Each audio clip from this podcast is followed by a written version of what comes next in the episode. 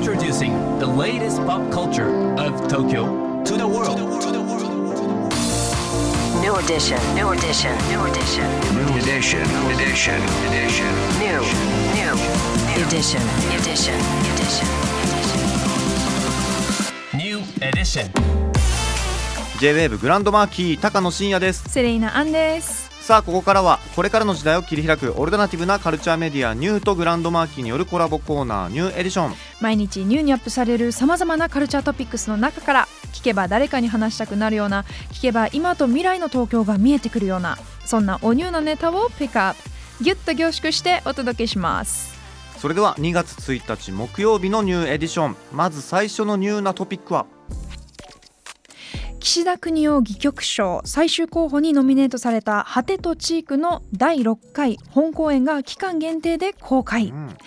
今回ノミネートされた「果てとチーク」の第6回本公演「暗いところから来る化け物は明るくて見えない」は去年の8月に東京小竹向原のアトリエ春風社で上映されたものです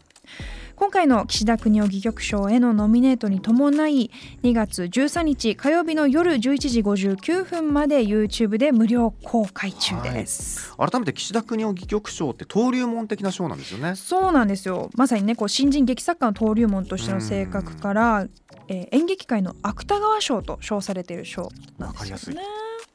で今週の火曜日に第68回岸田邦夫戯曲賞の最終候補作品が発表になりましてダウ9万の蓮見さんが脚本演出を担当した「また点滅に戻るだけ」こちらがノミネートされたことでも話題になっていました。うん。お芝居って結構上映期間が短いじゃないですか。うん。お仕事の都合とかでねはいはいはい。なかなかちょっと見逃してしまうみたいな作品が多いと思うんですけど、うんうんうん。こうやって YouTube で公開してもらえるのはすごいありがたいですよね。はい、今回ね YouTube 無料公開ということですので、ニューのページにもね載ってますのでぜひチェックしてみてください。はい、さあそして今日深掘りするニューなトピックはこちらです。鍵盤の皇帝と呼ばれたジャズピアニストオスカー・ピーターソンのドキュメンタリー映画明日2月2日公開うん、さあ一体どんな作品なのか今回はこの方に深掘りしていただきます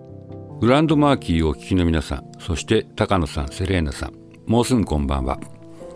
音楽評論家の村井浩二です。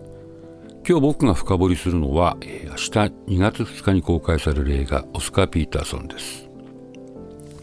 オスカー・ピーターソンはある意味世界最強のジャズピアニストと言っていい存在だと僕は思ってるんですね。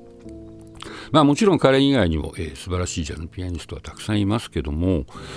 ピアノを完璧に鳴らしきる技術信じられないほど早く指が動いてそしてものすごくスイングする、まあ、そういう点でオスカー・ピーターソンの右に出るピアニストはいないんじゃないかなと思ってます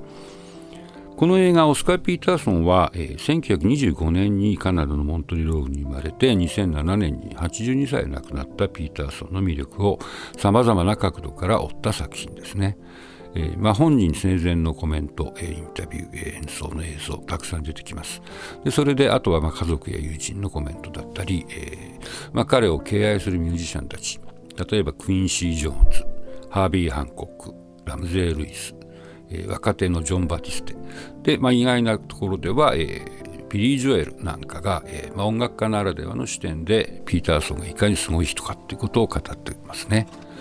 でもう一つ大きな特徴は、えー黒人解放運動に、えー非常に熱心だったピーターソンの、えーことですね。あのキング牧師が50年代から60年代にかけて、えーまあ、黒人解放運動公民権運動に、えー大きく関わってましたけども、まあ、彼はそれに共鳴してですね「えー自由への賛歌」っていう曲を作って、まあ、歌詞を他の人がつけてですね、えーまあ、黒人解放運動にとても大きく貢献したということもこの映画ではしっかり描かれております。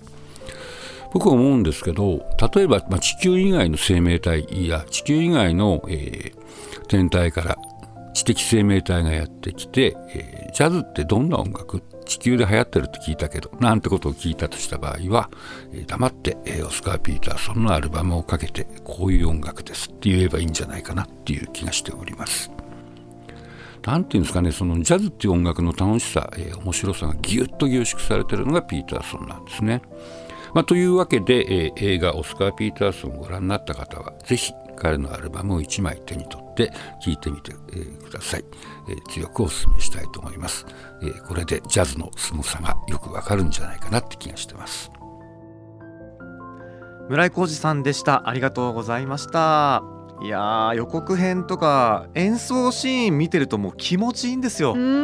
かっこいいしうんすごいハッピーになるし心躍るっていうね、はいはい、あとオスカー・ピーターさんうん。ご本人のまあ表情っていうのうもんすごいなんだろう見えましたよね。ねえ。村井さんおっしゃってましたけどすごくなんかあのいいコメントありましたね。あの宇宙人に、うん。ジャズってこういう音楽だよって説明するとしたら、はい。オスカー・ピーターソンのアルバムを聴かせればよいっていう。うん。まさに地球の音楽っていうね そんな感じもしますけれども、うんまあ改めてね、うん。はい。あのジャズが好きな方はもちろんですけど、うん。ジャズに興味があるけど何から聴けばいいか分かんないって方新しい音楽に出会いたいという方にもねおすすめでございます。そうですね。はい、映画オスカ、えーオスカー・ピーターソン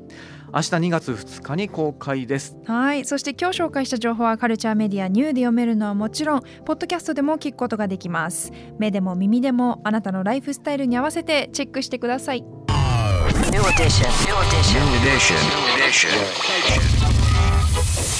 New edition.